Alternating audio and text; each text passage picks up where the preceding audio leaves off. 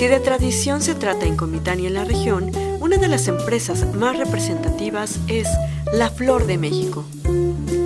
La Flor de México es la panadería y pastelería que cuenta con una variedad extraordinaria de pan de la región y al estilo Ciudad de México. A sus 41 años de elaborar el mejor pan, La Flor de México cuenta con varias sucursales en Comitán. Están en El Cedro, Fobiste, Santa Ana, El Centro y su matriz en la colonia Miguel Alemán. También puedes encontrar materia prima para elaborar pan con los mejores ingredientes y de mejor calidad. La Flor de México. Visítala por Facebook en La Flor de México Panadería y Pastelería. Llama al 963-63-21510 o vía WhatsApp al 963-178-6118. La Flor de México. Pan de calidad para tu familia. Muy buenas tardes, amigas, amigos de Factory News. Pues ya traemos las noticias más importantes de la región, del Estado y de la Nación. Y pues bueno, sí, de la Nación el día de hoy, porque no tenemos internacionales el día de hoy, ¿verdad? El día de hoy es 22 de marzo, eh, ya segundo día después de que entró la primavera aquí a nuestro país que se siente el calorcito rico, ya estamos como con los brazos descubiertos, ¿verdad? Este, buenas tardes, Rosalba Martínez, ¿cómo estás? Buenas tardes, Lupita Gordillo. Pues, como te decía ayer, a mí la primavera me llegó hace como dos semanas, ya mi cuerpo necesitaba el solecito y el sí, calorcito, sí. Ay, un montón de bloqueador. Sí, yo también, me pongo sí. mucho bloqueador porque... Bloqueador. Sí, hay que cuidarnos, hay, que cuidar la piel. No, ayer hasta descubrí pecas. Pero son como que del sol de los años pasados, y te digo. Pero me da mucha risa yo tan morena y pecosa. es Pero el sí, colmo. Es la exposición eh, a- al sol y entonces hay que cuidarnos bastante, ¿no? Y bueno, ¿qué te parece si empezamos con las noticias? Empecemos. Ser muy rápido nuestro programa el día de hoy porque ya vieron, íbamos a tener aquí a Martín y a Jesús Pérez en la cabina, pero dijeron, vénganse porque estamos con nuestros líderes, vamos a llevarles el mensaje de cómo nos fue. Iban llegando a la ciudad de Tuxtla Gutiérrez, Chiapas, en donde tuvieron la reunión con el secretario de Movilidad y Transporte, con, Con el el gobernador del gobernador. estado y entonces es no pues vamos y los entrevistamos ahí junto con toda la gente porque es extraordinario todo el claxon todo se ve todo el apoyo, apoyo. y desde la mañana que yo fui por las tortillas porque aquí eh, en el crucero ahí está la tortillería eh, me di cuenta que estaban, y yo, ¿cómo voy a dar la vuelta? Dejaron los espacios para dar la vuelta y poder retornar tranquilamente. Hacia la Coca-Cola también, o sea, fue una, eh, fue pacífico la manifestación.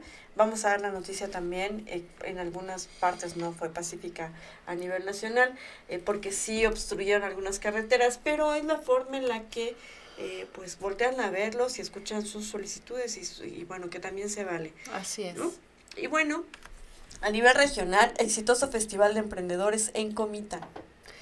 Campaña a favor de las mascotas en Simol. A nivel estatal, liberan a retenidos. Por otro lado, se desprende pared del cañón del sumidero. A nivel nacional, anuncia Amparo Nacional la Alianza Mexicana de Organización de Transportistas. Jueza admite a trámite amparo a favor del Bronco. Impugna privación ilegal de la libertad. Dictan auto de formal prisión a Cuauhtémoc Gutiérrez de la Torre, ex líder del PRI en Ciudad de México. Ministro de la Suprema Corte de Justicia propone liberar a Alejandra Cuevas por el caso Hertz Manero. Y a nivel internacional, Ebrard inicia gira por Medio Oriente e India para atraer inversionistas a México. Eso es Factory News. Vamos a empezar con las noticias. Y bueno, a nivel regional, exitoso Festival de Emprendedores aquí en la ciudad de Comitán de Domínguez, Chiapas. El domingo, el día de este domingo pasado, se llevó a cabo con gran éxito el Festival de Emprendedores de Todo para Todos, en donde estuvieron presentes más de 100 emprendedores, quienes representaron y presentaron todo tipo de productos y servicios. Con este festival organizado por la Dirección de la Juventud del Honorable Ayuntamiento de Comitán, mucha gente en nuestro municipio pudo conocer nuevas alternativas de negocios locales impulsadas por jóvenes. De este modo, las y los jóvenes dejan en claro que tienen todo lo necesario para eh, poder trascender y consolidar consolidarse como grandes empresarios de nuestra región, además de demostrar el enorme talento juvenil de los artistas locales quienes dieron su mejor esfuerzo para volver de esta tarde una muy especial para todos los asistentes. La creatividad, el esfuerzo y la organización fueron los protagonistas de ese día en el que las juventudes levantaron la mano para hacerse presentes y efectivamente nosotros también nos hicimos presentes el domingo, estuvimos visitando esta expo en donde eh, nos decía Yaskara que eh, que del movimiento este Emprende Chiapas, que es una asociación también, una asociación civil, en donde convoca a todos los emprendedores de la región, eh, que nada más hacen dos exposiciones de esta índole en el año. Esta fue la primera de este año, que la empren ahora sí que el emprendimiento más joven era de 11 años. Así es, una niña de 11 años que estaba ahí también con sus productos, que terminó y se fue temprano. Esta, en esta ocasión casi duplicaron la cantidad de personas que fueron a exponer sus productos y su emprendimiento. Recuerdo que el año pasado que fuimos a la segunda, que fue por ahí del mes de agosto, eran como sesenta y tantos emprendimientos y en esta ocasión 109.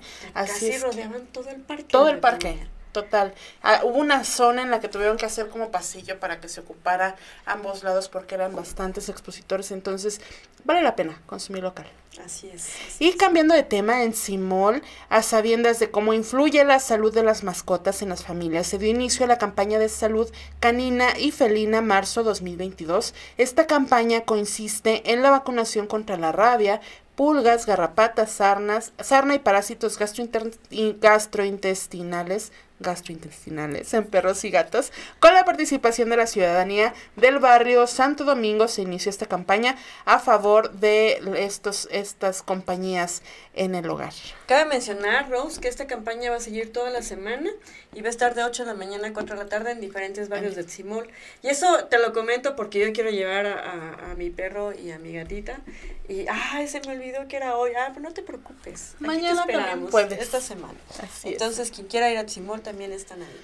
Y bueno, liberan a retenidos, liberan a trabajadores de empresas particulares que mantenían retenidos en el municipio de Altamirano, qué bueno, los cuales fueron entregados a la Fiscalía Indígena de las Margaritas.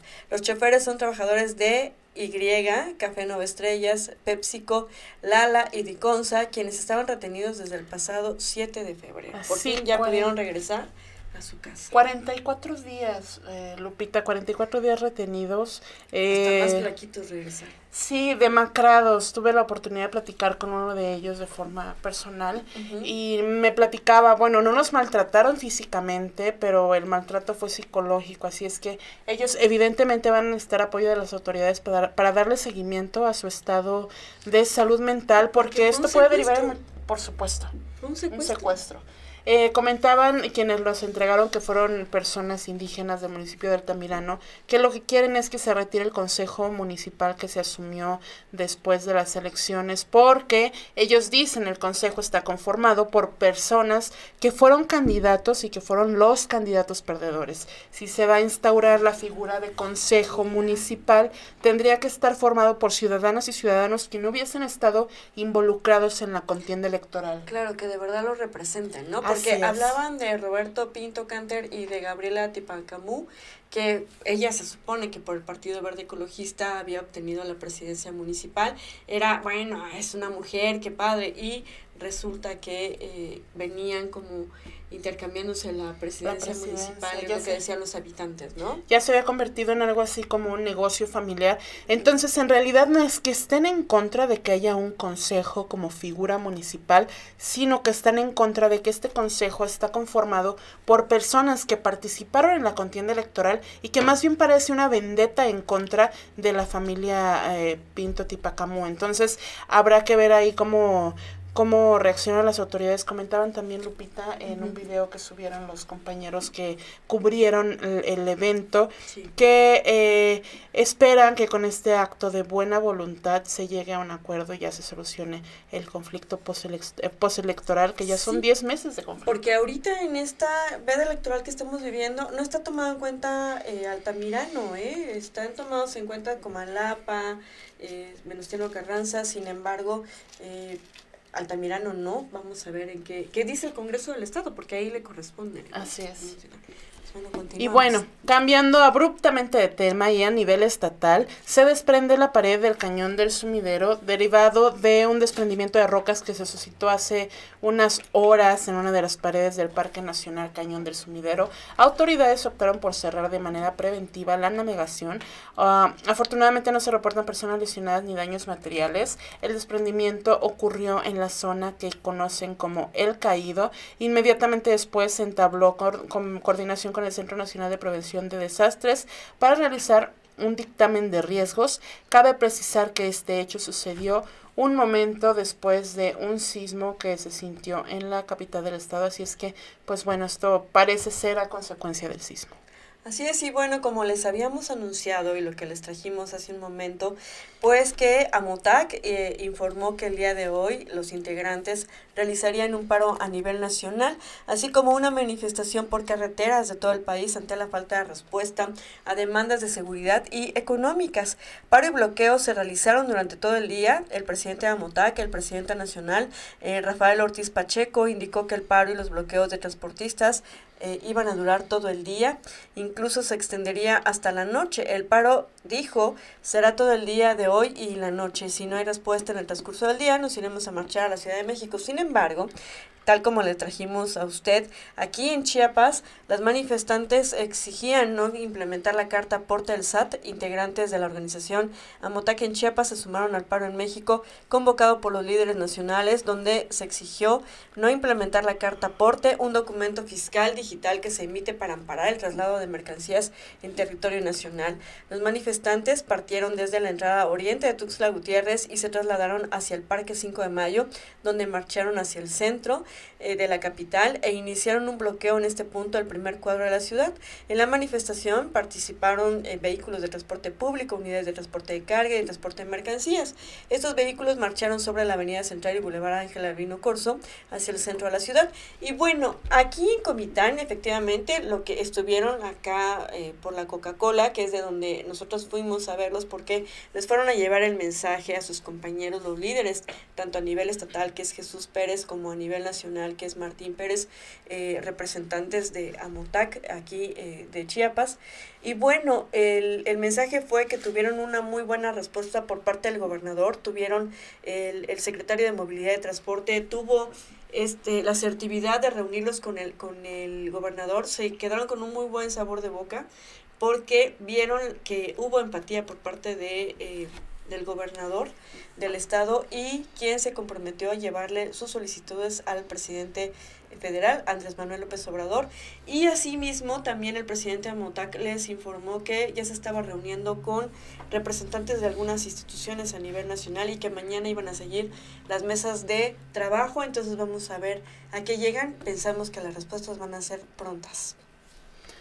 Ojalá que sí. Y cambiando de tema, eh, una jueza federal admitió a trámite un nuevo amparo promovido, promovido a favor del exgobernador del estado de Nuevo León, Jaime Rodríguez Calderón el Bronco, en donde se impugna la privación ilegal de la libertad. Ileana Guadalupe Eng Niño, jueza segundo de distrito en materia penal con residencia en Monterrey, concedió la suspensión de plano al quejoso.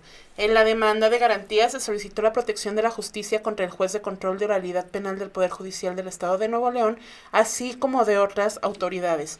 La jueza, la jueza dio un plazo de tres días para que Bronco ratifique el amparo y pidió a diversas autoridades para que rindan informes justificados. Guadalupe Eng fijó para el próximo 29 de marzo la celebración de la audiencia incidental, donde definirá si concede la suspensión definitiva.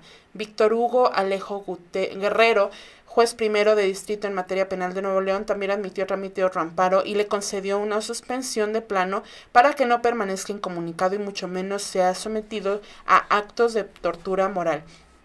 El pasado miércoles, un juez de control vinculó a proceso a Jaime Rodríguez por su presunta responsabilidad en delitos electorales cometidos durante su campaña electoral en busca de la presidencia en 2018. El juzgador decretó prisión preventiva justificada ante el riesgo fundado de fuga debido a que cuenta con recursos económicos y no tiene un domicilio fijo porque tiene seis propiedades. la defensa del exgobernador desconoce el amparo promovido Víctor Olea, abogado del exgobernador, manifestó que no existe conocimiento de amparo en mención, el cual no ha sido promovido por la defensa del Bronco. Está muy raro, ¿no? Sí. Está muy raro que no, que no sea la defensa quien lo haya promovido. Vamos a ver que se solucione en los próximos días. No falta mucho, una semana más para la audiencia. Ahí habrá que buscar un analista porque dicen que todo esto está bueno, quién sabe arreglar. En fin. Pero bueno, fíjense que el ex líder del PRI en la Ciudad de México, eh, Cuauhtémoc Gutiérrez de la Torre, es acusado de encabezar una red de trata de personas al interior del instituto político que encabezaba. Una jueza dictó auto de formal prisión contra Cuauhtémoc Gutiérrez de la Torre, el ex líder del PRI de la Ciudad de México, por su presunta responsabilidad en el delito detentiva de trata de personas en su modalidad de explotación sexual agravada en contra de dos víctimas. De acuerdo con fuentes judiciales, la jueza del juzgado séptimo del sistema penal determinó iniciar proceso contra el exdirigente partidista, así como Adriana Rodríguez Regalado y Claudia Priscila Martínez González, identificadas como las presuntas reclutadoras de la supuesta red de trata de personas que encabezaba Gutiérrez de la Torre. Este martes, la titular de la Fiscalía General de Justicia de la Ciudad de México anunció que el cumplimiento de nuevas órdenes de aprehensión contra Cuauhtémoc Gutiérrez de la Torre y las dos mujeres quienes fueron notificadas de los mandamientos judiciales en el Centro Federal de Readaptación Social número 1, el Altiplano en el Estado de México, así como en el penal de Santa Marta, Acatitla, respectivamente. La fiscal contó eh, o confió en que se iniciaría proceso penal contra el ex líder priista e hizo un llamado a otras posibles víctimas de la presunta red de trata de personas para que presenten su denuncia ante un ministerio público.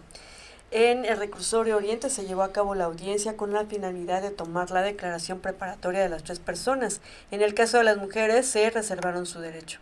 Para este martes 22 de marzo se resolverá la situación jurídica de las tres personas con los elementos de prueba que hemos presentado, dijo la juez. Esperamos que la autoridad judicial les dicte auto de formar prisión. Confíen en nosotras, como en, un, en su momento lo señalé, no permitiremos la impunidad. Pese a que los actos de investigación realizados durante la pasada administración fueron deficientes, omisos y lejanos del deber de procurar justicia, se instruyó al Ministerio Público a perfeccionar la indagatoria, lo que permitió obtener elementos de prueba contra Cuauhtémoc N y otras probables copartícipes. Dijo Godoy Ramos, Cuauhtémoc Gutiérrez de la Torre fue detenido la noche del 29 de diciembre del 2021 por elementos de la Policía de Investigación y del Grupo Especial de Reacción e Intervención de la Fiscalía General de Justicia al ejecutar una orden de cateo en un inmueble de la alcaldía Tlalpan, luego de que cuatro víctimas lo denunciaran por los delitos de trata de personas en las modalidades de explotación sexual agravada en grado de tentativa, publicidad engañosa y asociación delictuosa. Oye, este caso se llevó su tiempo, ¿verdad, Lupita? Yo recuerdo que eso fue eh, en un reportaje, no, no, no, en un reportaje, no sé si 2013 o 2014, un reportaje que sacó Aristegui Noticias, en, un, en donde una de sus reporteras fue a acudió a, o respondió a estas solicitudes de personal que hacían en el PRI y entonces desentra, desenmarañó toda esta red de trata. Estaba Enrique Peña Nieto todavía como presidente de la República. Como presidente y fue un escandalazo. Se llevó su tiempo, pero bueno, ya está detenido. Así es. Por otro lado, el ministro de la Suprema Corte propone liberar a Alejandra Cuevas por el caso Hertz Manero. Alejandra Cuevas se encuentra en el penal de Santa Marta, Catitla, desde octubre del 2020. El ministro Alfredo Gutiérrez Ortiz Mena propuso conceder amparo liso y llano a Alejandra Cuevas Morán y Laura Morán Servín, acusadas de la muerte de Federico, hermano del fiscal general de la República, Alejandro Hertz Manero. En caso de que el próximo 28 de marzo la mayoría de los 11 ministros que conforman el Pleno de la Suprema Corte de Justicia de la Nación voten a favor de estos dos proyectos de sentencia, se determinaría la libertad inmediata y absoluta de Alejandra Cuevas, mientras que para Laura Cuevas se dejaría insubsistente la orden de aprehensión en su contra.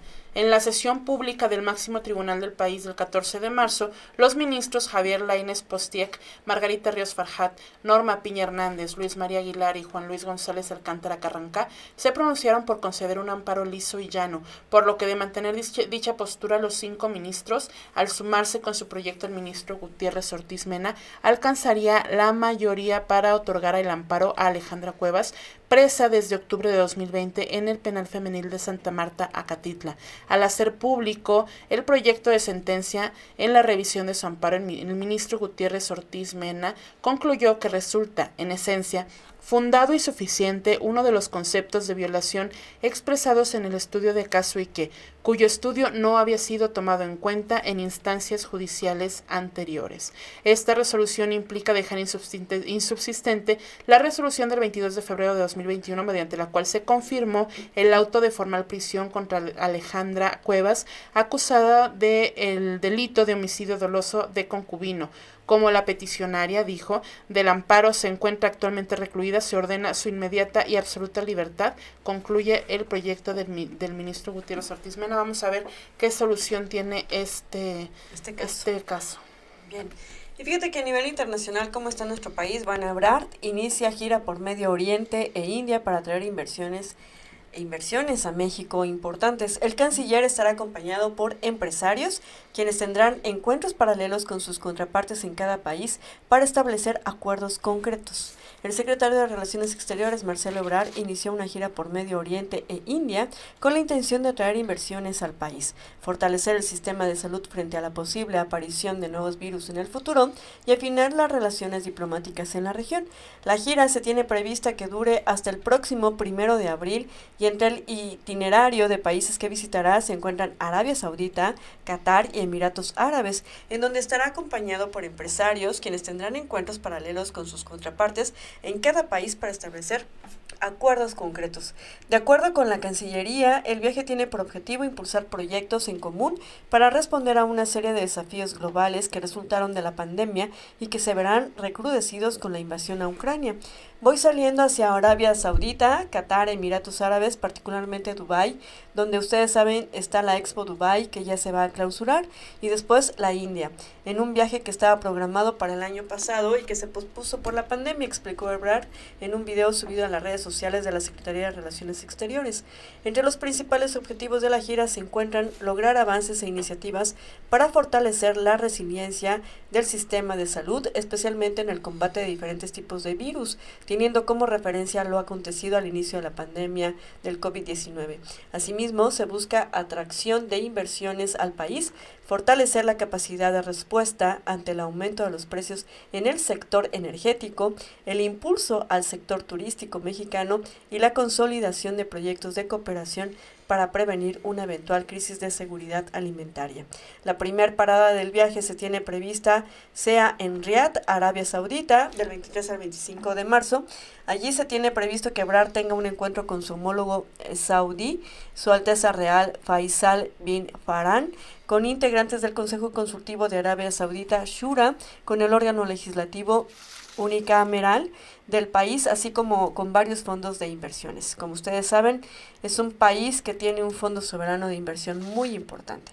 Va a haber una inversión muy importante en turismo y ellos ven en México o a México como un punto de referencia por la Ribera Maya ahora sí que un desarrollo muy exitoso. Entonces, por eso nos invitaron. Y nosotros a nuestra vez los vamos a invitar para invertir más en México porque invierten muy poco en México. Es una de las grandes posibilidades de inversión, digamos, en los próximos años, explicó al respecto Ebrard. El 26 y 27 de marzo el canciller realizará actividades en Doha, Qatar, en donde participará en el Foro Doha, una plataforma global para el diálogo que reúne a líderes globales formuladores de políticas, tomadores de decisiones, empresarios, comunicadores e individuos con alto perfil para analizar los desafíos actuales y construir redes innovadoras y orientadas a la acción. El Foro Doha se ha convertido en un referente de diálogo y reflexión para el Medio Oriente y el mundo. Es la primera vez en la que participará como panelista un canciller mexicano. En este marco, el funcionario tendrá encuentros bilaterales con funcionarios de alto nivel de otros gobiernos de los que hasta el momento no se han dado a conocer más detalles. En Qatar, de acuerdo con la agenda difundida por la Cancillería, Ebrar también tendrá entrevistas con personalidades políticas del país con quienes hablará sobre aspectos de la relación bilateral y sobre los preparativos para apoyar a los mexicanos que atenderán el Mundial de Fútbol en Qatar. Con Qatar vamos a tener reuniones muy interesantes con miras a la conectividad y el Mundial de Fútbol y más actividades, pues imagínense, se espera que el país sea más o menos el tercer origen de los aficionados en este gran evento deportivo, claro. Es fútbol. Tenemos que prever, tenemos que hacer protocolos especiales, tenemos que entender las restricciones que hay en Qatar y cómo podemos facilitarle la vida a nuestras eh, y nuestros aficionados que van a estar por allá, dijo el canciller. Se prevé además que aquí se entrega el reconocimiento a mexicanos distinguidos al ex entrenador de la selección de fútbol, Bora Milotinovic, quien reside en ese país. El 28 y 29 de marzo la gira continuará en Emiratos Árabes Unidos, donde el encargado de las relaciones diplomáticas de México visitará la, visitará la Expo Dubai, donde el país tiene un pabellón. Vamos a la clausura de la Expo Dubai, donde la presencia de México ha sido muy relevante. Hemos tenido casi 400 mil, vamos a llegar poquito menos de visitantes provenientes de 189 países. Se han hecho muchísimas actividades, negocios, acuerdos, dijo.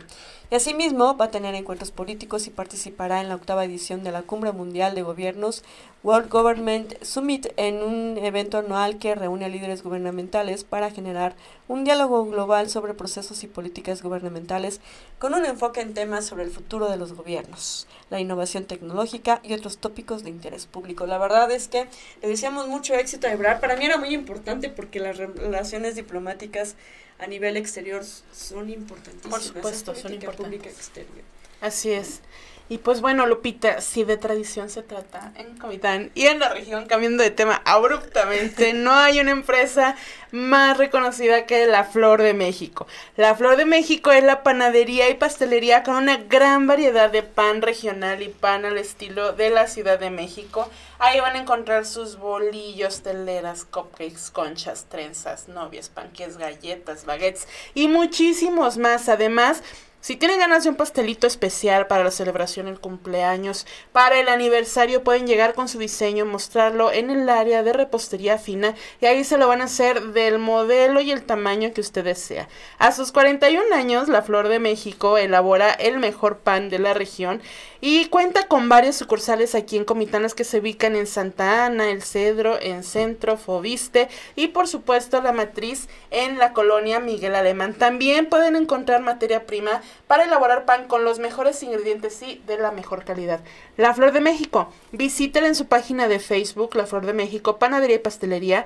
Llamen al 963-215-10 y pueden mandar un WhatsApp al 963-178-6118. La Flor de México, pan de calidad para tu familia. Pues muy bien, pues muchísimas gracias el día de hoy. Pues estas fueron las noticias. Ya está es usted totalmente informado, informada. Nos escuchamos y nos vemos mañana porque el día de hoy ya escuchamos y vimos. ¿Quién dice qué? Hasta la próxima.